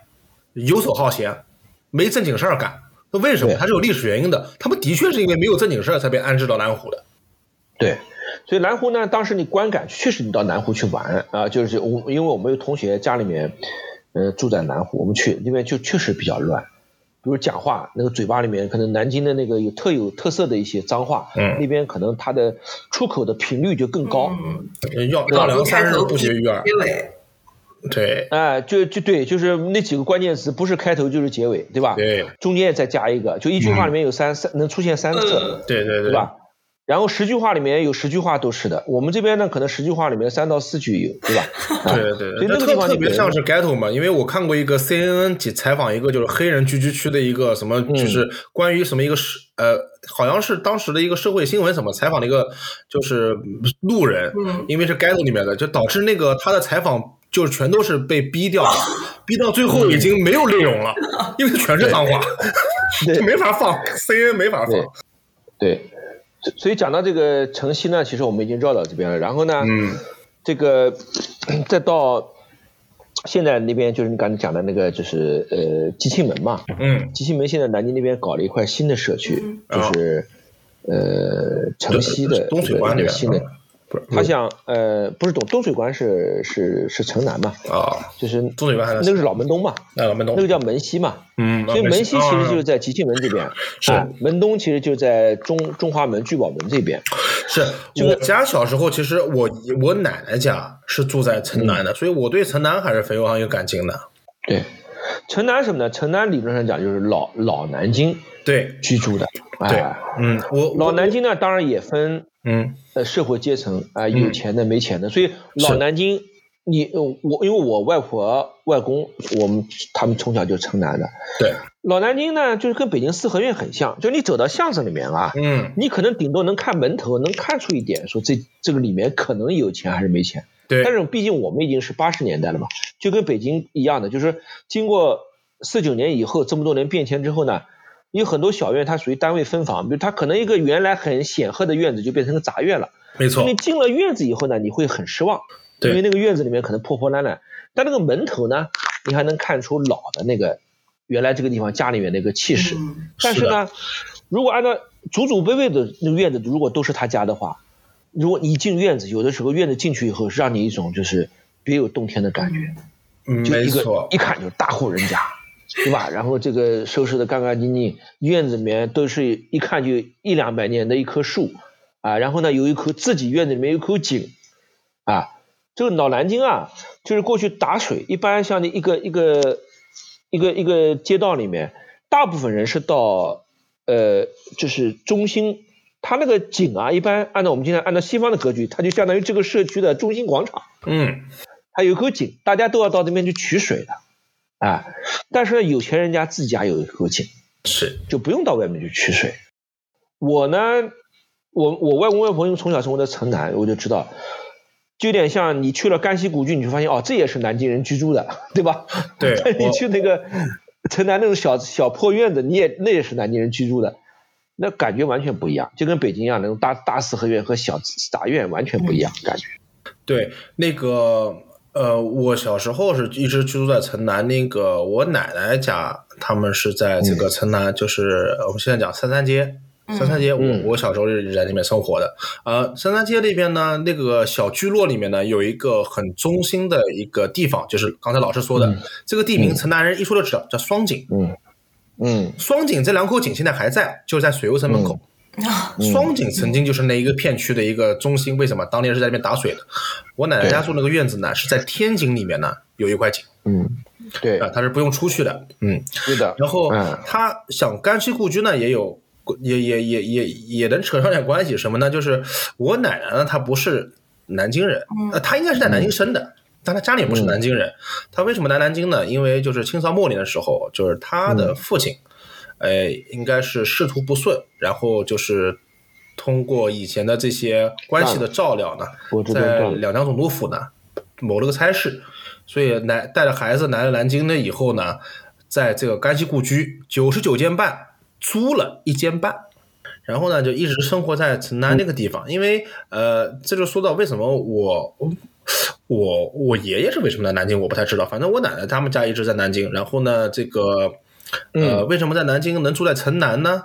呃，就是因为家里面呢，这个大姐还有这些二姐嫁的人呢，都是在民国政府当官的，嗯、呃，在民国政府教育部的，所以说呢，可以给他们租一个，或者说应该不是买，可能是买的，我也搞不清楚了，这就搞不清楚了，在城南居住、啊。然后他当时他，那他他弟弟，他弟弟念的是国立中央大学。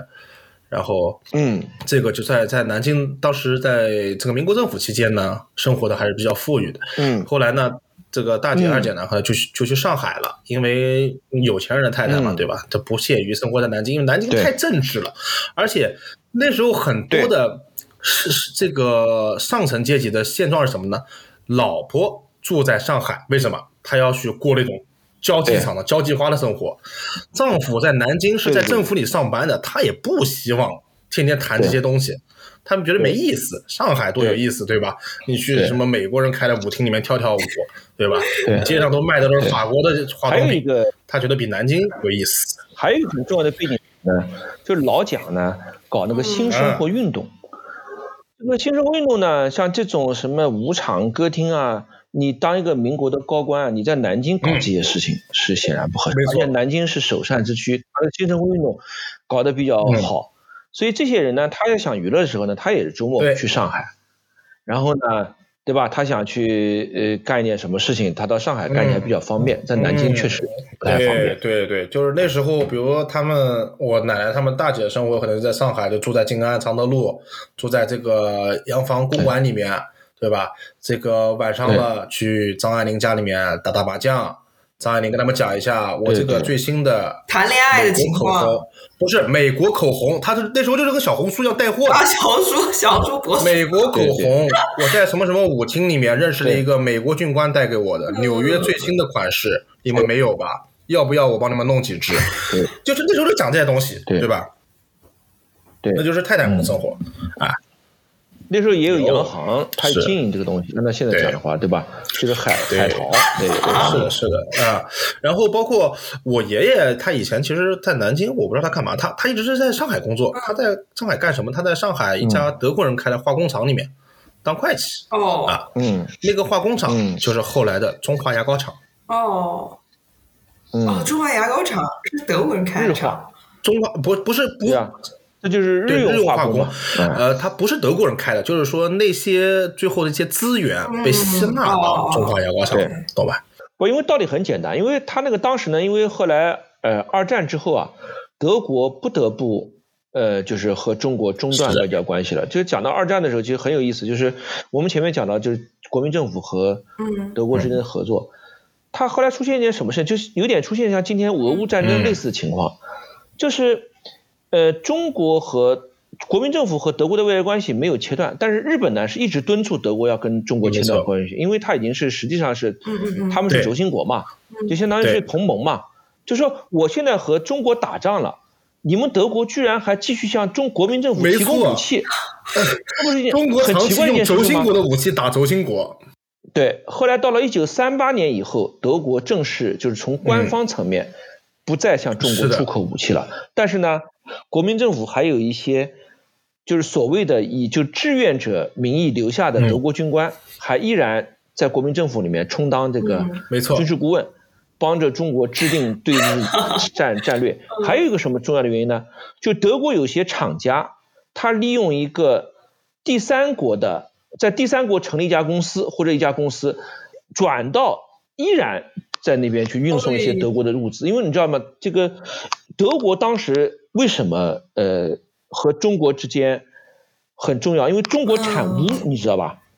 钨是制造那个钢就是那个大炮的很重要的一个原料，因为中国是稀有金属大国嘛，所以当时德国每年从中国进口的钨的产这个进口量是很高的，就是用于生产什么这种无无缝钢管生产大炮用的。南京是不是还有一个就是无缝钢彼此之？间有什么？有这个，对啊，就是中德之间的这个当时的这种，就是中国从德国进口武器，德国从中国进口这个生产这个嗯武器的原料，这个其实是一种什么？就这种呃，就是叫经济双方有依赖性。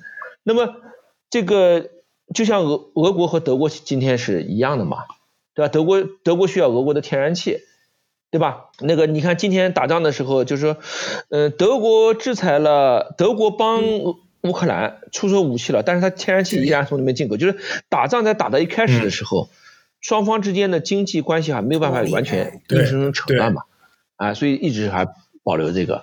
所以这这当然这个话题扯扯远了，我们扯到还是回到上海，就是说，今天我们在谈到民国很多事情的时候，我们就是很难想象当时其实我们现在老讲国际化，以为是很新、新的一件事情，但至少说在一百年前，在特定的阶层或者特定的规模内，国际化早就有了。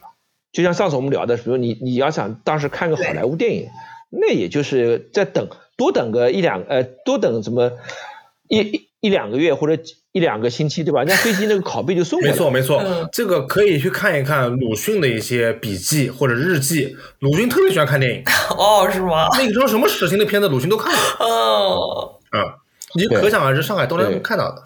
所以你刚才讲的就是他要民国人呢，他有钱的人呢是南京也买房，上海也买房，稍微差点的呢就是说在一个地方买租房房，一个地方嗯租房，哎，还有这个夫妻分居呢，当然还有个好处嘛，就是可以包小三嘛哎，，是的，是的，嗯，因为你想那个时代离一夫多妻制还不远，就是很多人脑子还没转过来。啊，一夫一妻多妾制那是，嗯，呃，对对对，就是就就是这个道理，而且很有很，你知道那个时代的人，他们是什么时候上的学？嗯，他们是在清朝末年受的教育。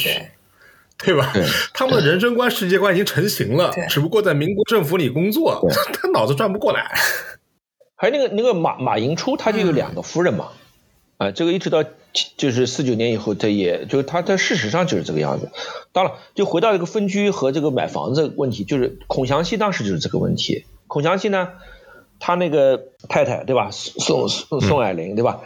孔祥熙其实就是呃，因为利用这个两地分居的情况啊，他跟跟一些这个嗯女女人搞得不清不楚的，所以这个孔爱玲还到那个蒋介石面前去大大闹啊，等等等等，这些事情其实都是跟这个当时民国南京和上海，一个实际上的政治中心，一个是距离不远的一个这个这个商业或者是呃经济中心。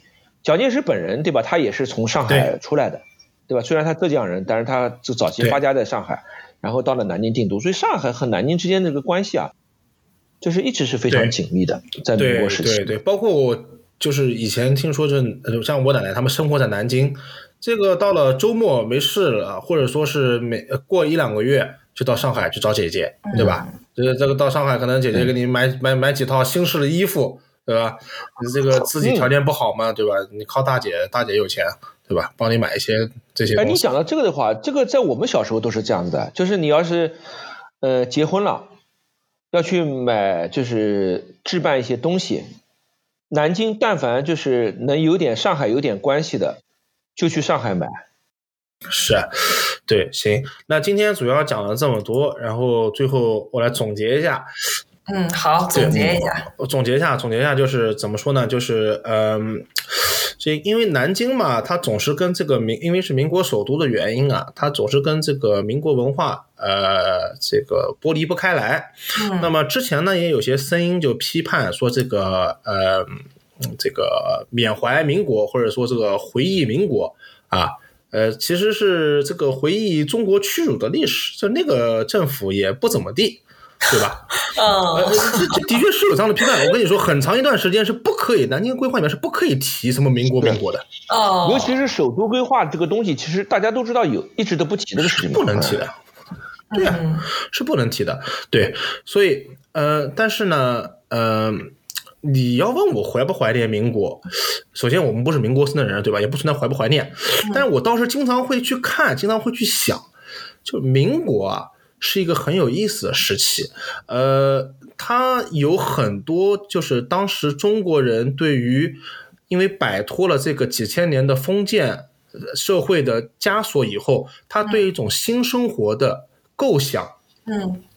和计划，很多构想和计划呢，现在看起来呢有点天真，很不成熟，但是呢，你仔细去看一看、想一想呢，又非常可爱。嗯。嗯，他们的确是想着是怎么样去建造一个我们说叫新的中国，因为新中国不能这么说，因为新中国在新中国是个政治学名词。对对，啊，新的中国，嗯。新的中国，对，呃，有没有很多成功呢？有成功不多，多的呢是是。失败，和这个心酸。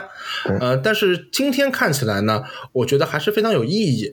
呃，我觉得在什么时候都应该谈起他们，都应该去再看一看那段时间发生的一些事情，因为呃，就是提醒一下听众大听众朋友们，就是我们始终不是在讨论他们的历史，我们是在讨论我们的历史，他们就是我们。还有一个呢，就是我们当谈到呃这个建筑啊，包括这些古迹的时候，其实它是一个视觉上给我们冲击的一个东西。我们其实通过这些视觉的东西呢，第一个可以感受到它的一些美感。其实，在看这个时候，就有点像我们看过去的一些绘画当一样的，就是你会觉得中国古人画的那些呃山水画特别美，但那个山水画后面，呃或者山水画。呃，他这种呃虚构后面的老百姓的真实生活是另外一个面相，就像我们可以说民国的，比如他的文化在文学艺术上的一些一些成就，但是并不代表就你对他的认可，并不代表对民国时期比如普通老百姓生活状况的认可，这个是呃两码事情。当然，现在确实也有一部分就是呃网友他们。嗯，就是会试图将这种东西带入到那个感觉，会觉得哦，那个年代老百姓可能也懂了，就像今天很多人看那个，呃，王家卫拍的那个什么呃旧的上海的片子，会觉得就像 那个，你只能说那是上海小资产阶级对吧？生活的一个面相。嗯，可能华北的那帮来自苏北的什么修脚的、挑担的，他的生活跟这个没有任何关系，对吧？哎，嗯。对，呃，所以说我经常有时候看一看，就是怎么说呢？我呃，上海租界，上海我这个城市是非常漂亮，我真的是非常喜欢上海这座城市，它的很多建筑，很多的风景，呃，不说的是在中国，是在全世界的独一无二的。但是有的时候有一些人说一些在缅怀以前民国上海，甚至是现在很多提的这个，包括我我看的很难过的，很很很不舒服的这个租界的这些风景。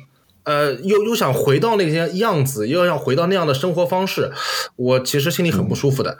呃，永远也不要回去了，那是中国人最不是人的一段时间，做人的权利都没有，不不要再回去了。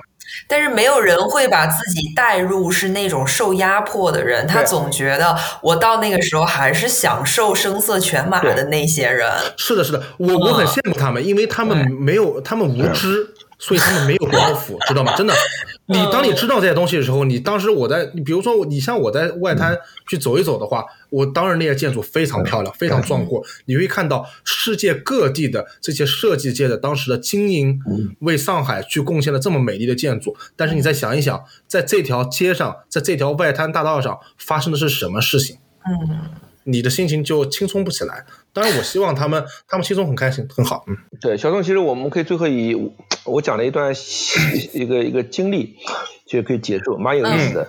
好，好。有一次我去参观故宫，嗯，看了一个学生家长带着两个小孩看，嗯，那个小孩说：“哎呀，这个皇帝住的地方真好啊。”呃，然后这个金碧辉煌。嗯，他妈妈就跟他：“你要奋斗啊，哎，你好好学习。” 以后就就你也能过这样的日子，啊，这个让我想到一个什么？就是中国人心里面的，你会看我们看那个《史记》当中讲到那个项羽，对吧？和刘邦，对吧？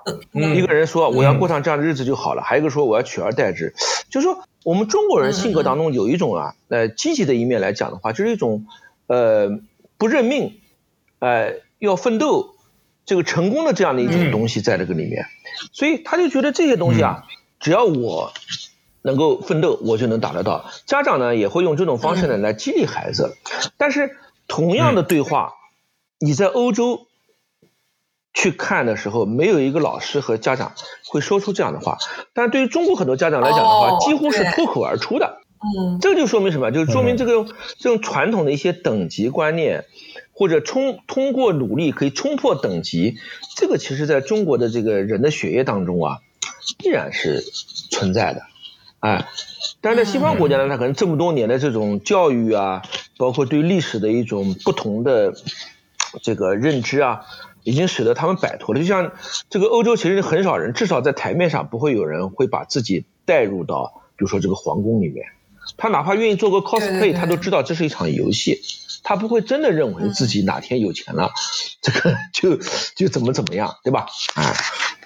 对，而且他们他们也很了解，就是什么是民主制，什么是帝制什么的。然后我不想当封建皇帝，怎么对怎么地，对对对对，嗯，呃，中国还不太一样啊中国这个我我刚才讲的就很有趣嘛，就是那个当时对听对话的时候，我突然心里就咯噔一下子，嗯，咯噔一下，嗯嗯。但后来想想，哎，很正常，嗯，是？吧？嗯，呃，对对，他他如果他取决于他他他是不是少数民族，他如果是少数民族的话，可能是可以借鉴一下这个呃努尔哈赤他们的经验。如果是汉族的话，那可以最后一个汉族这个皇族就是明朝，那他儿子现在应该赶紧去当和尚，先先得要饭，所以我们先去要饭，然后当和尚，然后比较有希望能够住进去。所以他们就是有时候讲嘛，说那个美国有个 American Dream，然后呢，他说什么中国人呢，对在这点上其实跟美国人有点像，就是他就是是中国人好像总 中国一四几几年就因为有，很多人就是就觉得觉得，